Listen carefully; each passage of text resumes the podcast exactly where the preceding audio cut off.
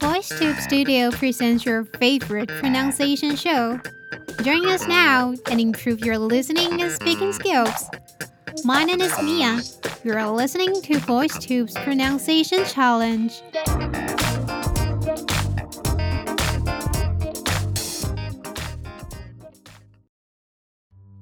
Hello, VoiceTubers. Good to see you today. I am Mia. From time to time, we need to negotiate with others to appeal to our needs. We definitely hope what we want to negotiate with can eventually be approved or reach a common sense. So, how to improve the possibility of a successful negotiation?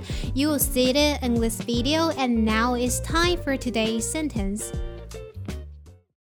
We negotiate for higher pay, promotions, vacations, and even greater autonomy. I'll repeat the sentence again. We negotiate for higher pay, promotions, vacations, and even greater autonomy. And now is the pronunciation tips. Let's see the first word negotiate.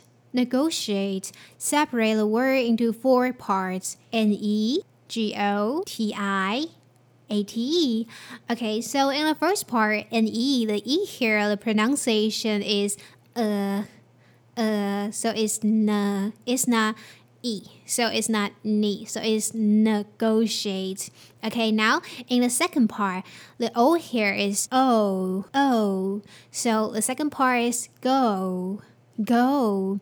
And in the third part, TI, the T here is pronounced sh. Sh.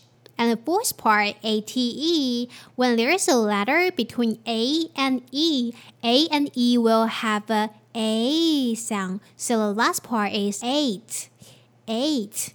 Combining all together, negotiate.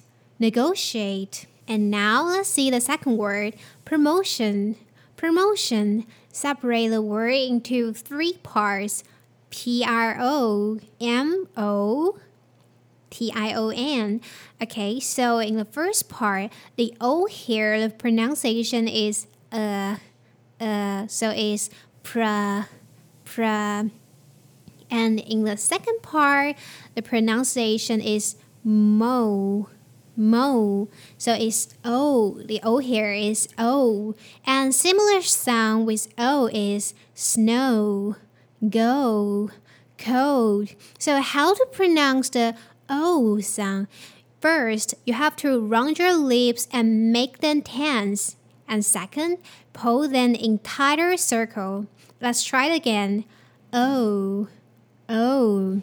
Okay, and the last part, T I O N, is shen, shen. Combining all together, promotion, promotion. Okay, now the third word is autonomy, autonomy. Separate the word into four parts A U T O N O M Y. Okay, so the first part, A U in American English, the pronunciation of the vowel here is ah. Uh, so it's autonomy, autonomy, but in British English, the pronunciation here is ah. So it's autonomy, autonomy. There's a difference. Okay, so now let's see the second part. It's T O. The O here is ah, So the second part is ta, and the third part and O. The O here is uh, uh. So the third part is n, n. Now is the last part M Y. Okay, the I here, the vowel is a long I sound, so it's E. E. So the last part is me, me. Combining all together and in American English is autonomy, autonomy. And British English, autonomy, autonomy. Now is the vocabulary. The first one is negotiate, negotiate, 动词谈判。both parties will send their delegation to negotiate the ceasefire agreement. 双方都将派出代表团谈判停战协议。Number two, promotion, promotion, 名词，升迁。I was replaced by a new employee who thus got the promotion here to the headquarters. 我被新员工取代了，他因此得到了总部的晋升。